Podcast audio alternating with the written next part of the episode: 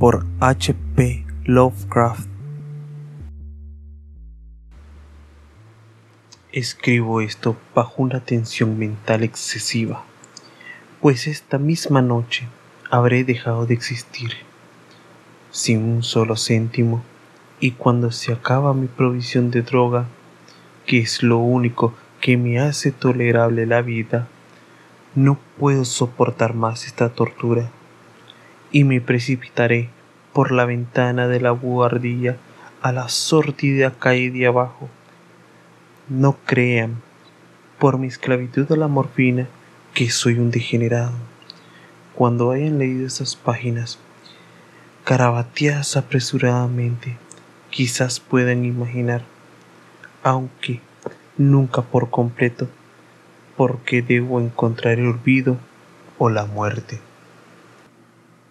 Fue uno de los lugares más abiertos y menos frecuentados del ancho Pacífico donde el carguero del que yo era contramaestre cayó víctima de un corsario alemán. La gran guerra estaba recién iniciada y las fuerzas oceánicas de los unos no habían caído aún en su posterior degradación. Así que nuestro navío fue apresado de forma legal, mientras que los miembros de aquella tripulación éramos tratados con todas las consideraciones y buenas maneras que se nos debían como prisioneros navales. Hasta tal punto llegó esa liberalidad en la disciplina de nuestros captores, que cinco días después de que fuéramos apresados me logré escapar. En solitario, en un pequeño bote lleno con agua y provisiones para un largo periodo. Cuando me encontré libre finalmente, y a la deriva. Apenas tenía idea de dónde me encontraba. Nunca había sido un buen navegante y solo podía suponer remotamente por el sol y las estrellas que me hallaba en algún lugar al sur del Ecuador. Nada sabía de mi longitud y no podía ver isla o costa alguna. El buen tiempo seguía y durante incontables días navegué sin rumbo bajo un ardiente sol esperando que pasase por ahí algún barco o llegara a las costas de alguna tierra adecuada.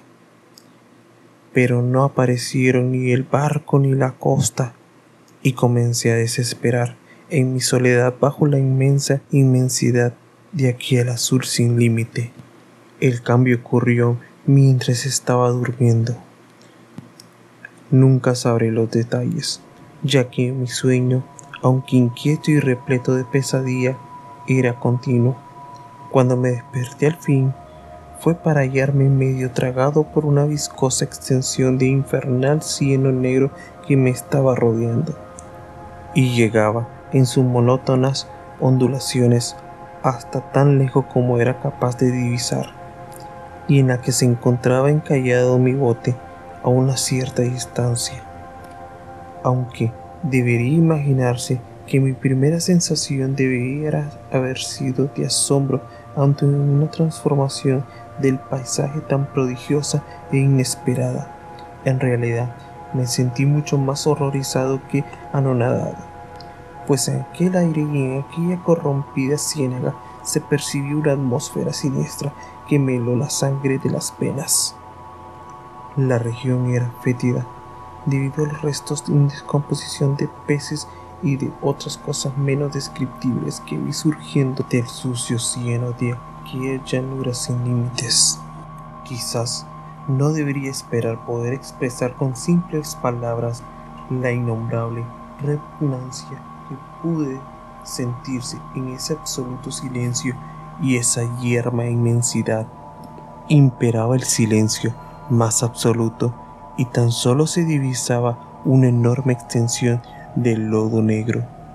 No obstante, el mismo hecho de que aquel silencio fuese absoluto y la homogeneidad del paisaje me oprimían con un nauseabundo terror. El sol deslumbraba en todo lo alto de un cielo que casi me parecía negro por su crueldad, sin nubes, como si reflejase un estigio barrizal bajo mis pies. Mientras me arrastraba hacia el bote encallado, me percaté de que únicamente una teoría podía explicar aquella situación. A través de algún inusitado cataclismo volcánico, una porción del fondo oceánico debía de haber sido lanzada hasta la superficie, exponiendo regiones que por innumerables millones de años habían permanecido así ocultas bajo las insondables profundidades del océano. Tan ciclópea era la extensión de la nueva tierra que se había alzado bajo mis pies que no era capaz de detectar el más mínimo murmullo de oleaje del océano. Por mucho que agudizara mis oídos, no había pájaro marino alguno que descendiese a devorar las cosas muertas. Permanecí sentado durante varias horas pensando en el bote, que yacía de costado y me daba un poco de sombra mientras el sol se movía por los cielos. A medida que el día progresaba, el suelo perdió algo de viscosidad y posiblemente pareció que se secaría lo suficiente como para permitir caminar sobre él en un breve tiempo.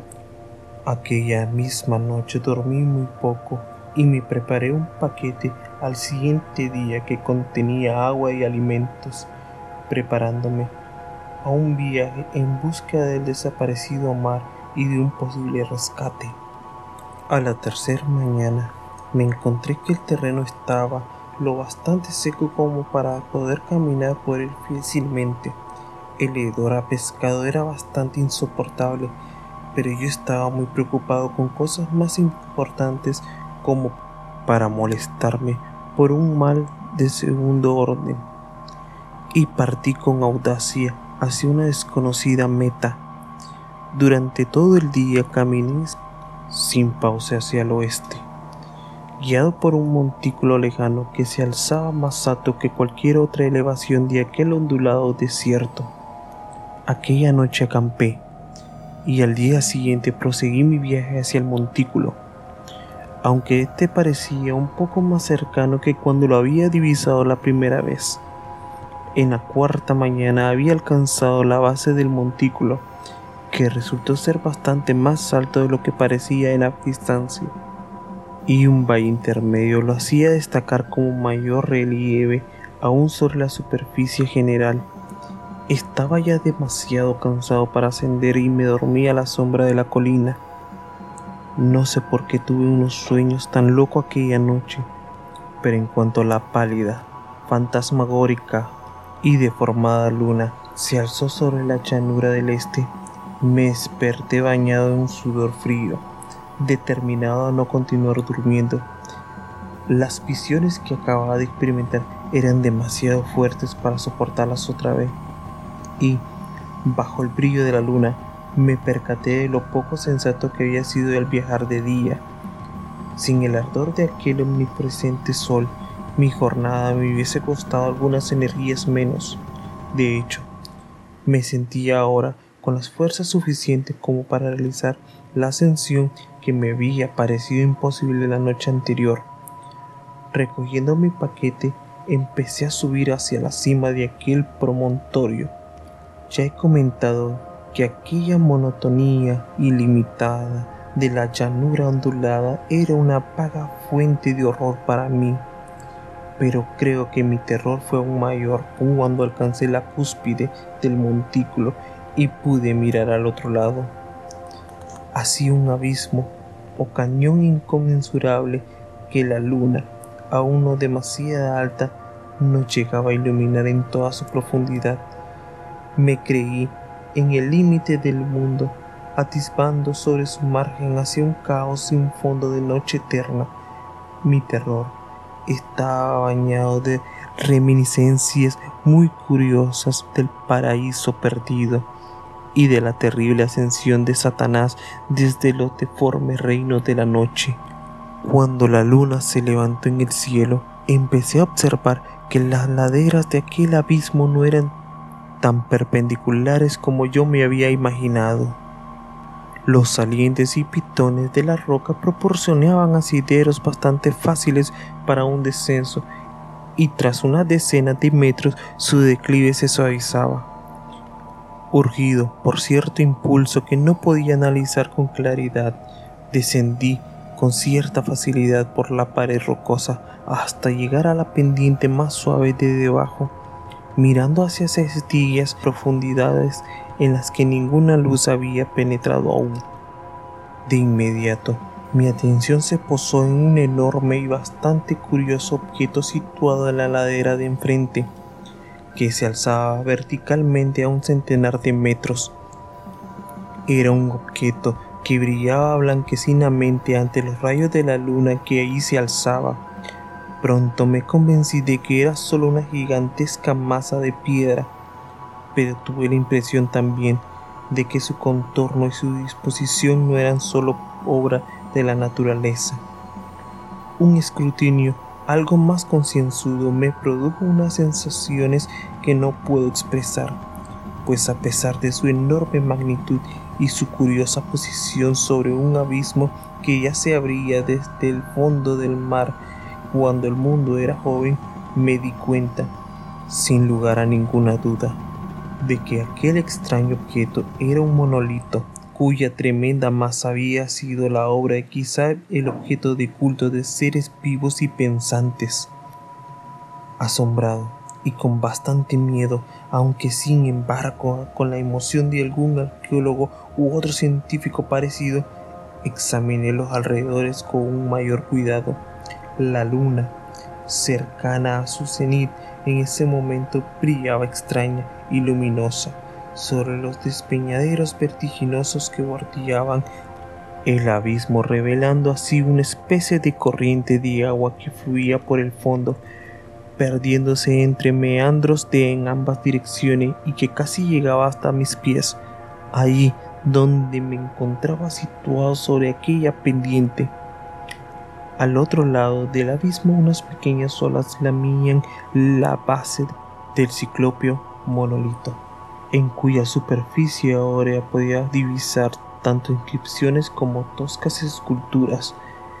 Las escrituras se encontraban trazadas en un sistema de jeroglíficos desconocidos para mí y diferentes a cualquier otra cosa que hubiera podido estudiar en los libros. En su mayor parte consistían en símbolos acuáticos muy estilizados, peces, anguilas, pulpos, crustáceos, moluscos, ballenas y otros. Los diversos caracteres que ahí había representaban obviamente a seres marinos desconocidos para el mundo moderno, pero cuyas formas en descomposición ya había podido observar en la llanura surgida del mar. Sin embargo, las esculturas fueron lo que más atrajo mi atención, visibles con claridad al otro lado del riachuelo, dado su gran tamaño había en ellas una serie de, de bajorrelieves cuyos motivos hubieran causado la envidia de cualquier dore. Creo que aquellas cosas intentaban representar a hombres, al menos a un cierto tipo de hombres, aunque aquellas criaturas tenían más bien la actitud de peces bajo las aguas que alguna gruta marítima o se inclinaban como adoradores frente a algún monolítico túmulo que también parecía encontrarse bajo las aguas. De sus rostros y su forma no me atrevo a hablar con mucho detalle, pues su solo recuerdo me produce desmayo, más grotescos que lo que se puede imaginar un poe o un bulwer, pero infernalmente humanos en su trazado general, a pesar de sus manos y pies palmeados, sus repugnantes gruesos y flácidos labios, sus ojos vidriosos y prominentes y otros rasgos de un recuerdo todavía más desagradable. Algo muy curioso. Parecían haberse esculpido fuera de toda proporción con el resto de la escena, pues se veía a una de esas criaturas en el acto de matar a una ballena que se representaba solo como algo mayor que él mismo. Como comenté, especialmente me fijé en lo grotesco que eran y en su singular tamaño. Pero al instante siguiente decidí que se trataba simplemente de los dioses imaginarios de alguna primitiva tribu de pescadores o navegantes. alguna tribu cuyo último descendiente ya había desaparecido eras antes de que naciera el primer antepasado de los hombres de Piltdown o Neandertal. Desanimado por esta visión inesperada de un pasado más allá de toda concepción del más imprudente de los antropólogos, me quedé pensativo mientras la luna producía unos extraños reflejos en el silencioso canal que se encontraba delante. Entonces lo vi súbitamente. Su ascenso hacia la superficie solo fue predecido por una ligera agitación y de repente aquella cosa apareció a la vista sobre las oscuras aguas, enorme, polifémica y nauseabunda. Como un colosal monstruo de pesadilla se abalanzó sobre el monolito, rodeándolo con sus gigantescos brazos escamosos al mismo tiempo que inclinaba su cabeza repugnante y emitía sonidos modulados. Creo que entonces fue cuando enloquecí de mi escalada delirante por la pendiente y el acantilado y de mi agitado viaje de regreso al bote embarrancado. Recuerdo muy poco. Creo que me pasé largo tiempo cantando y que reí en una extraña forma cuando ya no pude cantar más. Tengo recuerdos inconexos de una potente tormenta algún tiempo después de alcanzar el bote. Lo que sí tengo por seguro es que escuché un retumbar de truenos y otros sonidos de que la naturaleza tan solo emite en sus momentos más demenciales. Cuando salí de todas aquellas sombras, me encontraba en un hospital de San Francisco. Ahí fui llevado por el capitán de un buque norteamericano que había recogido mi bote en mitad del océano. En mi delirio había dicho muchas cosas, pero me di cuenta que se había prestado escasa atención a mis palabras. Mis salvadores nada sabían acerca de movimientos de tierra por el Pacífico y no pensé que fuera necesario insistirles en algo que jamás se iba a creer. En cierta ocasión fui a visitar a un célebre etnólogo y lo acosé con preguntas extrañas acerca de la antigua leyenda filisteas sobre Dagón, el dios pez. Pero al percatarme enseguida de que se trataba de un hombre convencional hasta la médula, no proseguí con mi investigación. Es durante la noche, especialmente en el momento en que la luna brilla pálida y se ve deformada fantasmagóricamente, cuando vuelvo a ver aquella cosa. He probado hasta la morfina, pero la droga solo me ha facilitado un pasajero alivio y me ha atrapado entre sus garras, convirtiéndome en su indefenso esclavo. Así que tras haber completado mi relato, ahora acabaré con todo, para información o para la desdeñosa diversión de mis semejantes.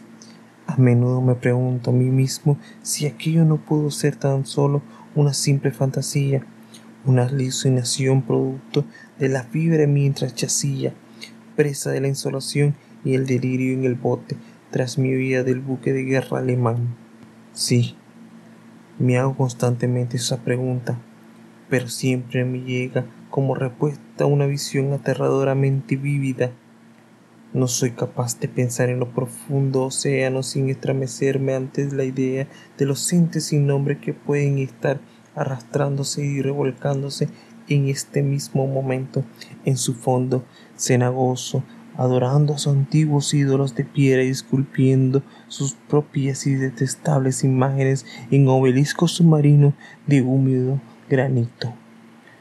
Sueño en algún día en el que tal vez se alcen sobre enormes olas para llevarse arrastrando en sus fétidas garras a los restos de un, un inerme humanidad fatigada por las guerras, en un día en que la tierra se hundirá y el oscuro suelo oceánico se levantará entre un pandemonio universal. El fin está muy cerca. Oigo sonidos en la puerta, como los de un inmenso cuerpo escurridizo que intentase forzarla. Nunca me encontrará. Dios, esa mano, la ventana, la ventana.